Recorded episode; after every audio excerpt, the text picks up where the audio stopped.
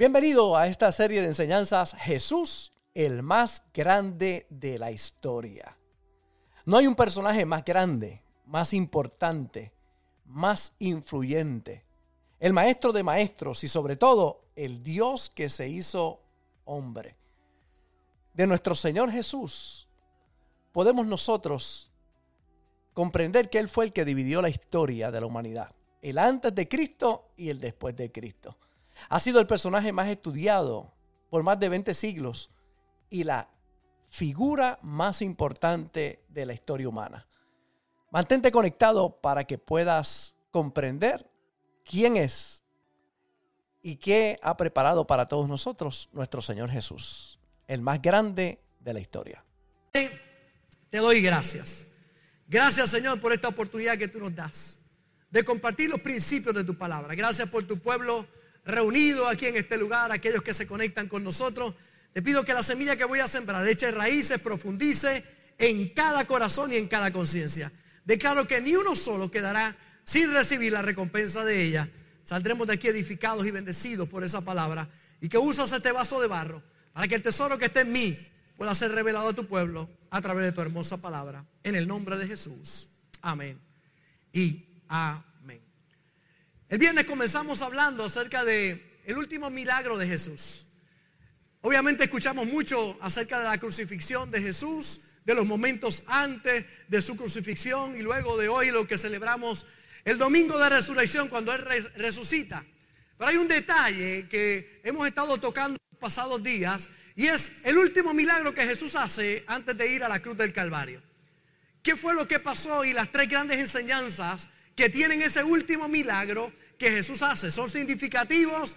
Ese primer milagro, la boda de Cana de Galilea, cuando cambia el agua en vino y salva una boda eh, en su primer milagro. Pero este último milagro tiene algo muy particular. Aparece en el libro de Mateo, en el capítulo 26, y dice, y Jesús le dijo, amigo, refiriéndose a Judas, ¿a qué vienes? Entonces se acercaron y echaron mano a Jesús y le prendieron. Pero uno de los que estaba con Jesús, extendiendo la mano, sacó su espada e hiriendo a un siervo del sumo sacerdote, le quitó la oreja. Le quitó la oreja. Y está Pedro, armado por tres años y medio, camina con Cristo, pero todavía hay áreas como todos nosotros que necesitan ser restauradas y cambiadas. Pedro todavía tenía ese, esa ira por dentro todavía no, no había aprendido a trabajar con sus emociones, tener dominio propio, enfrentar situaciones en la vida tan tensas como esta. Mira el, el momento, vienen a arrestar al maestro, a Jesús, y ahí está él con la espada, saca la espada y le tira para cortarle la cabeza a aquel hombre. El hombre se inclina y le lleva la oreja. Y entonces, mire cómo Jesús le dice, vuelve tu espada a su lugar porque todos los que tomen espada, a espada perecerán. Jesús no avala lo que está haciendo Pedro en ese momento. Jesús no le dijo, bien por defenderme. No, Jesús le dice, oye, guarda la espada, porque todos los que hieren espada, a espada también van a morir. Si alguien te hace mal, tú devuelves ese mal, la semilla que tú estás sembrando vendrá también para ti multiplicada. Y entonces Jesús hace una de las declaraciones más impresionantes que podemos ver en la Biblia. Y lo hace en forma de pregunta. ¿Acaso piensas, le dice a Pedro, que no puedo ahora orar a mi Padre y que Él no me daría más de 12 legiones de ángeles? ¿Acaso tú piensas, Pedro, que yo no puedo orar ahora y que mi Padre puede enviar 12 legiones de ángeles? Mientras Pedro quiere defender al maestro y echa mano a la espada, al coraje, a la ira, a la venganza, frente a esa acción de valor, el Señor no la alaba, no la reafirma, sino que lo confronta con una de las declaraciones más grandes que podemos ver que sale de los labios de Jesús.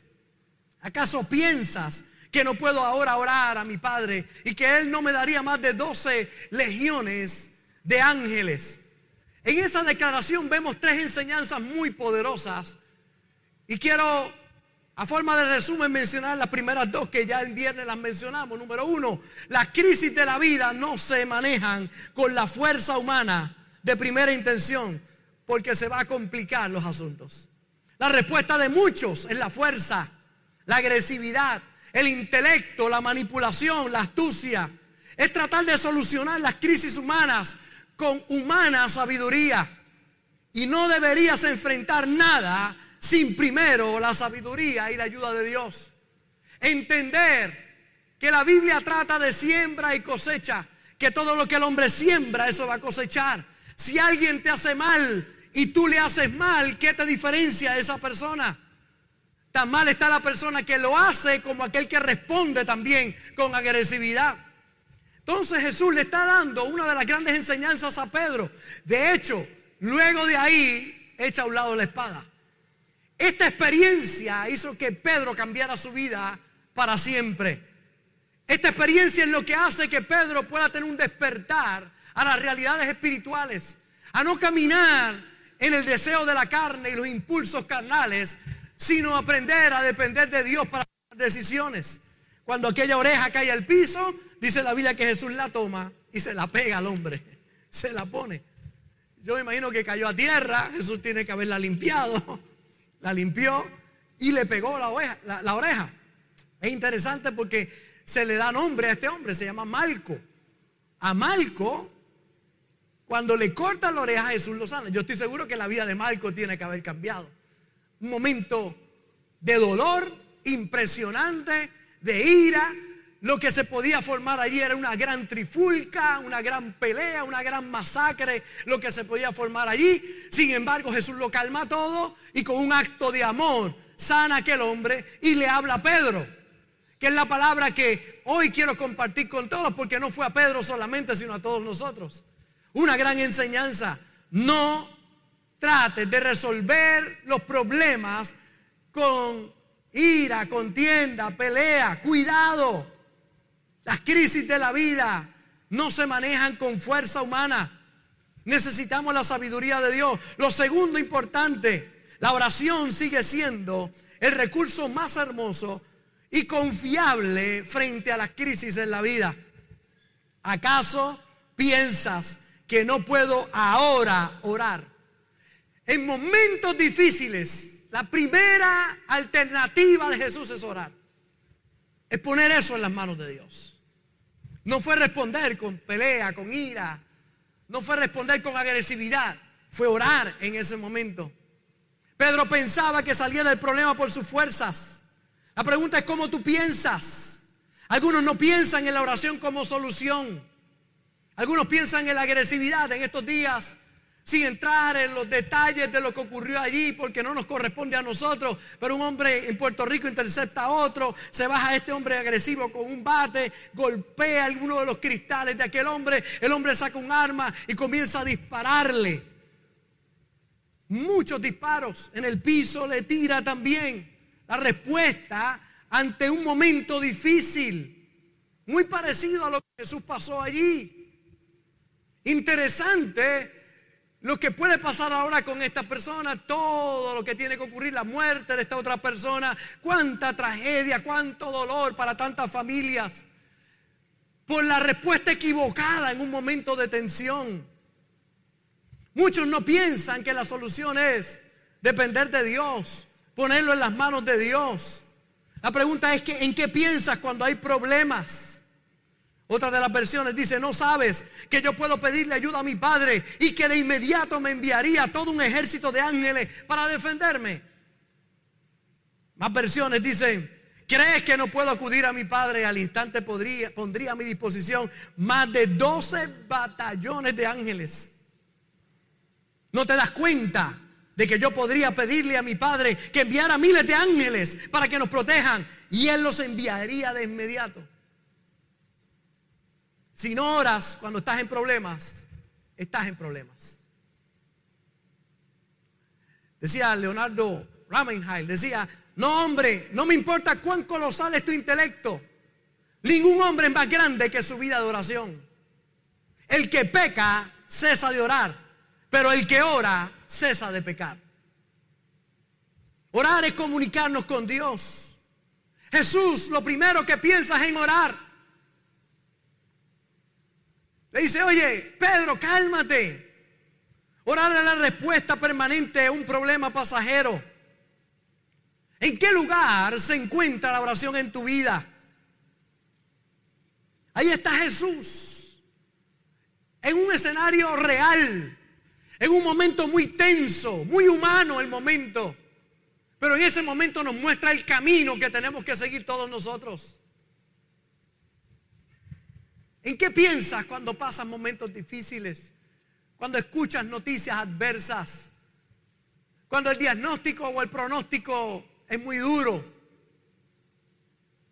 ¿Qué haces en medio de esos momentos? Jesús nos muestra qué hacer. Lo tercero, la última declaración muy poderosa, la tercera enseñanza, los recursos de Dios van más allá de lo que nuestra mente puede procesar. El tercer mensaje que hay detrás de esta gran enseñanza es, recursos de Dios, los recursos de Dios pueden ser o van más allá de lo que nuestra mente puede procesar. Jesús dice, puedo orar ahora y el Padre me, me dará 12 legiones de ángeles. Impresionante. Esta declaración muy poderosa. Mucha gente al no estudiar las escrituras no comprende la profundidad y la extensión que tiene este pensamiento de Jesús. Cuando Jesús dice, me daría 12 legiones de ángeles. Una legión era algo que se usaba para términos militares. Pero, ¿qué es una legión? La palabra legión es un término militar en el sistema romano. Una legión era un grupo de por lo menos seis mil soldados romanos. Puede ser más alto, pero no menor que seis mil. Una legión de soldados eran seis mil por lo menos. Ahora, el Señor no le dijo a Pedro que el Padre le daría una legión, sino por lo menos 12 legiones de ángeles. Una fórmula sencilla, matemática. Seis mil por 12 72 mil ángeles que el Padre estaría dispuesto a enviar para que su Hijo, con una oración, viniera a escena. Esa noche, mientras eso sucedía en Getsemaní, podemos imaginar que por lo menos había más de 72 mil ángeles listos esperando la orden del Padre ante la oración de su Hijo. Ahora nos podemos hacer nosotros otra pregunta. Si el Señor estaba hablando de más de 72 mil ángeles, ¿cuál sería la fuerza combinada de más de 12 legiones de ángeles? Nuestros ojos, nuestros ojos se asombrarían, ¿verdad? Y se abren aún más cuando leemos un pasaje como Isaías capítulo 37, dice, y salió el ángel de Jehová y mató a 185 mil en el campamento de los asirios. Y cuando se levantaron por la mañana, todos eran cadáveres. Un ángel, 185 mil, un ángel. Imagínense 72 mil ángeles. Los recursos de Dios van más allá de lo que nuestra mente puede procesar. Si yo sé, podemos pasar sin darnos cuenta de la línea ¿verdad? de especulación que pueda haber, pero ¿Por qué no usamos también un poquito de imaginación nosotros para detectar la grandeza de la protección divina? Lo grande que es Dios cuando nos ponemos en sus manos. Si un solo ángel, un solo ángel mató 185 mil soldados en una sola noche, la fuerza combinada de 6 mil ángeles, una legión sería un billón, 110 millones de hombres. La fuerza combinada de una sola legión. La fuerza combinada de 12 legiones de ángeles. 13 billones 320 millones. Casi el triple de lo que es la población humana en el día de hoy. Jesús no necesitaba la espada de Pedro aquella noche teniendo a la disposición de Él fuerza combinada de más de 12 legiones de ángeles. La belleza de la vida no está en pedir milagros, sino en ser nosotros un milagro para que otros cuando vean la confianza que tenemos en el autor y el consumador de la fe puedan también ser impactados. Más que el milagro es la confianza que Jesús tenía allí, la enseñanza que le dio a aquellos que estaban con él en aquel momento. Los ángeles están a nuestra disposición. No significa que no tendremos momentos de tensión, momentos difíciles. Momentos en que tendremos que usar nuestra fe y creerle a Dios. Lo que significa que en esos momentos Dios está contigo. Hay ángeles que están a nuestro favor. Ese último milagro de Jesús nos revela que no estamos solos, mi hermano. Hay todo un ejército que está a nuestra disposición.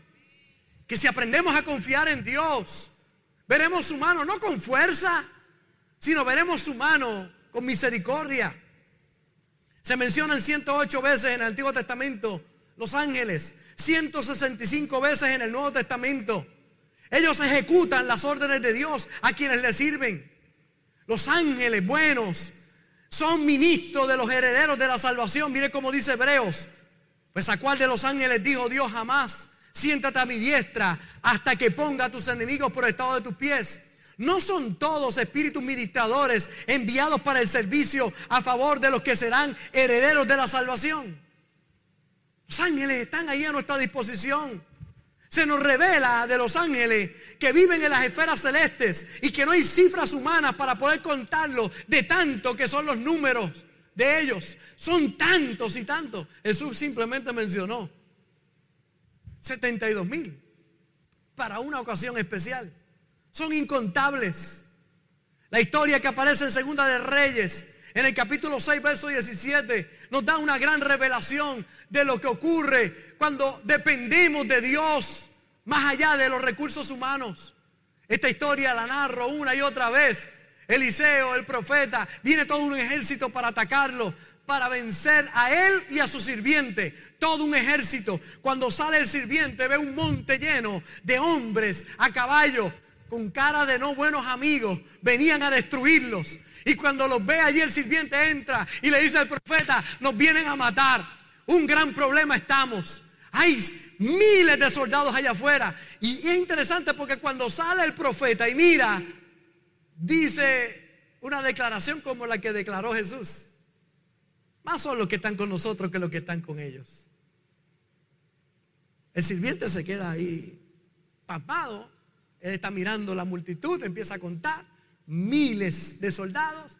Le dice, ¿cómo puedes decir? Yo imaginando, ¿verdad? ¿Cómo tú puedes decir que somos más? Ahí hay miles, somos dos.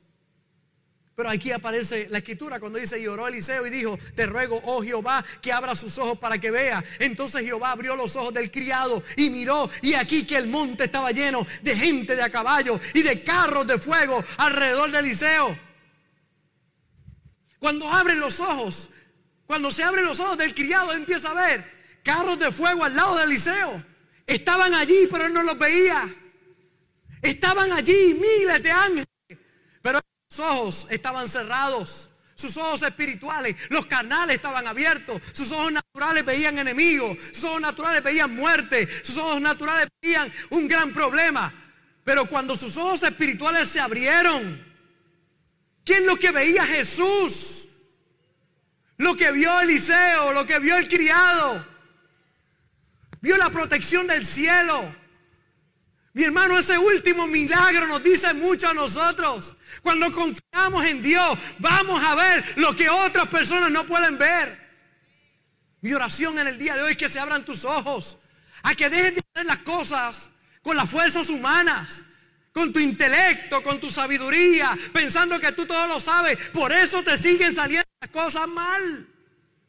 Por eso no funciona. Por eso todo se tranca. Por eso ves que tu intelecto llega hasta cierto nivel.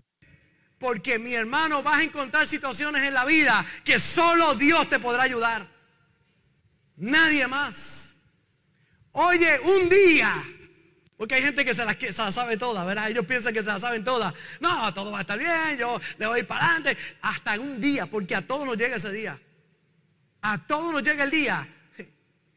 Ni el intelecto, ni la sabiduría que tenemos humana, ni las habilidades, ni los títulos que podamos tener, ni la influencia que podamos tener, ni los recursos que podamos tener nos pueden ayudar. Hay un día que solo Dios nos puede ayudar. Y ese día nos llega a todos. La Biblia le llama el día malo. A Jesús le llegó ese día con sus discípulos. Pero le enseñó a Pedro, oye, no es con fuerza humana. La oración es poderosa. Y si entendiera los recursos que hay en el cielo para ayudarte. Si entendieras todos los recursos que hay. Y es que muchos piensan, es que yo he ido y me ha salido bien. Ni te imaginas cómo te saldría si Dios estuviera contigo. Ni te imaginas lo que Dios podría hacer.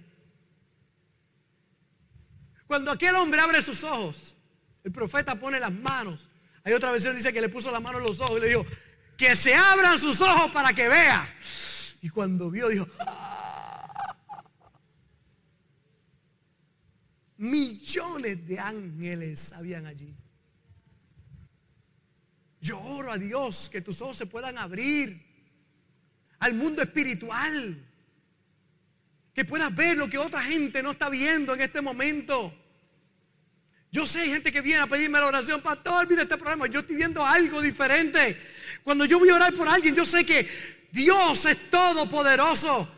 Que cuando oramos cosas lindas pueden ocurrir. Y lo que oro es que lo pueda ver la persona también. Que lo pueda entender. Porque mis ojos cada día se siguen abriendo a las realidades espirituales de Dios. A la grandeza del Dios que nosotros servimos.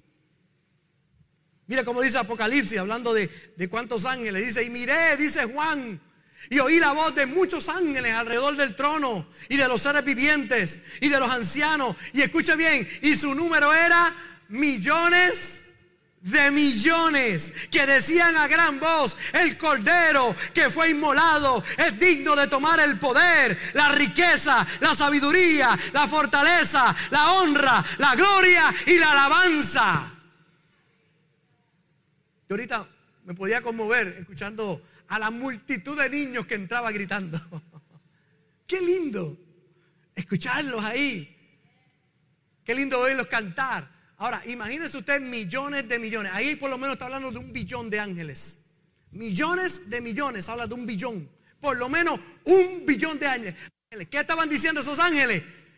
Dice, el cordero que fue inmolado es digno de tomar el poder. Ahí está, esta le molesta a algunos religiosos. La riqueza, la sabiduría, la fortaleza, la honra, la gloria y la alabanza. Juan lo vio. El cordero que murió por nosotros en la cruz. Eso es lo que celebramos hoy. El cordero ha tomado el poder, la riqueza, la sabiduría, la fortaleza, la honra, la gloria y la alabanza. La ha tomado él. Y ahí solamente Juan ve un billón de ángeles. Una de las razones por las cuales los ángeles no los podemos ver,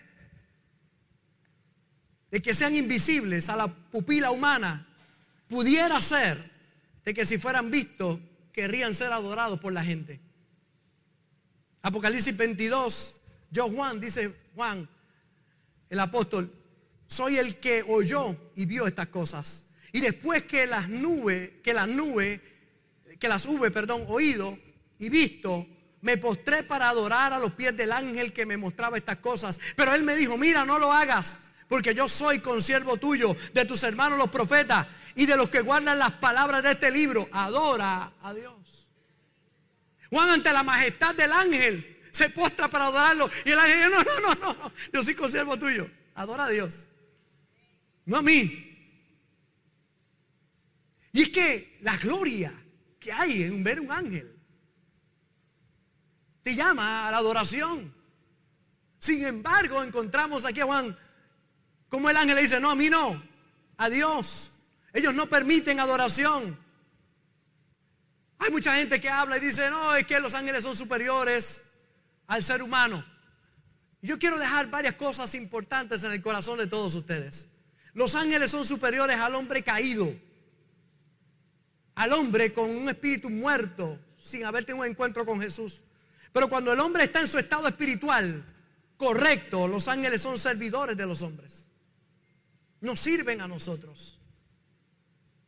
Con toda esa gloria que usted pueda ver, la máxima creación de Dios no son los ángeles, la máxima creación de Dios eres tú. Lo voy a decir otra vez. Con toda la gloria que un ángel pueda tener, ellos no son la máxima creación de Dios. La máxima creación de Dios eres tú. La máxima creación de Dios es este papizongo que usted ve aquí. Para la pastora, que es la única que dice amén, aleluya. La máxima creación de Dios somos nosotros. Mire cómo dice Salmo 8, mire cómo dice Salmo 8. Dice, digo, ¿qué es el hombre para que tengas de él memoria? Y el hijo de hombre para que lo visites. Pregunta aquí el salmista, ¿qué es el hombre? Para que tengas de él memoria. Y el hijo de hombre para que lo visite. Le has hecho poco menor que los ángeles. Esa palabra poco menor que los ángeles es la palabra Elohim. Esa palabra ángeles. Y es poco menor que Dios mismo. Porque nos hizo a su imagen y semejanza. Dios no hizo ningún ángel a su imagen y semejanza. Nosotros estamos hechos a la imagen y semejanza de Dios. Pero mira cómo sigue diciendo, le, has hecho poco menor que los ángeles, lo coronaste de gloria y de honra, le hiciste señorial sobre todas las obras de sus manos, todo lo pusiste debajo de sus pies, ovejas y bueyes, todo aquello. Y asimismo las bestias del campo, las aves del cielo y los peces del mar, todo cuanto pasa por senderos del mar. Oh Jehová, Señor nuestro, cuán grande es tu nombre en toda la tierra. Cuando contemplo el cielo y la luna, las estrellas que tú mismo hiciste, no puedo menos que pensar que somos los mortales para que pienses en nosotros y nos tomes en cuenta. Nos creaste casi igual a ti. Nos trataste como a reyes. Nos diste plena autoridad sobre todo lo que hiciste. Nos diste dominio sobre toda tu creación. Sobre ovejas y vacas, animales salvajes, sobre aves y peces, sobre suegras y todo lo demás. Sobre todo lo que se mueve en lo profundo del mar. Mire como dice el salmista, wow, ¿qué somos nosotros? Y varias premisas antes de orar en esta mañana. El hombre versus los ángeles. El hombre hecho a la imagen y semejanza de Dios. No dice eso de los ángeles. El hombre posee un cuerpo material con todas sus experiencias. Los ángeles no. Cristo no vino a morir por los ángeles. A pesar de que Lucifer falló. Vino a morir por todos nosotros en la cruz del Calvario. No murió por los ángeles, murió por nosotros. Nuestro destino final es crecer a la estatura del varón perfecto. Ese es el llamado que tenemos como seres humanos. Por eso necesitas estar consciente de ese ministerio y ponerlo en función en tu vida. Los ángeles son servidores. Los ángeles no pueden leer la mente, ejecutan el mandato de Dios. Desconocer cómo activar los ángeles o no saber que están a nuestra disposición nos deja desprovisto de la provisión divina. Los ángeles están deseosos de trabajar a tu favor. Hay ángeles escoltas cuando tú mueres. Aconteció que murió el mendigo y fue llevado por los ángeles al seno de Abraham. Los ángeles nos escoltan cuando partimos de esta tierra. Hay ángeles que ministran en nuestros sueños. Hay ángeles que traen anuncios especiales. Ángeles que adoran a Dios todo el tiempo. Ángeles que nos protegen. Salmo 34, 7. El ángel de Jehová campa alrededor de los que le temen y los defiende. ¿Cuántas cosas más podría decir en el día de hoy? Pero te resumo. El último milagro de Jesús nos habla de tres cosas. Las crisis de la vida no se confrontan con la fuerza humana. Dos, La oración sigue siendo el recurso más hermoso y confiable frente a las crisis de la vida. Y tres, los recursos de Dios van más allá de lo que nuestra mente puede procesar. Pero en el día de hoy no sé cuál es la situación que puedas estar pasando. Lo que nos dice la resurrección de Jesús es que Él venció aún a la muerte. Que Él conquistó la muerte. Por eso Juan lo veía y dice, bueno, él, tiene todo poder. Y escuche bien, cuando Jesús hace estas declaraciones luego de resucitar, Dice, todo poder me ha sido dado en el cielo, en la tierra y debajo de la tierra. Por tanto, id y hacer discípulos. La pregunta es, si Jesús tiene todo poder, ¿cuánto poder tiene el enemigo? Ninguno. Todo poder lo tiene el Señor. Deje de darle tanto poder al enemigo. El enemigo tiene un lugar donde estar y es debajo de la planta de tus pies. ¿Por qué? Porque Jesús es la cabeza, nosotros somos el cuerpo. ¿Y dónde está el enemigo? Debajo de la planta de nuestros pies. En el día de hoy, yo te digo, no sé qué momento puedas estar pasando.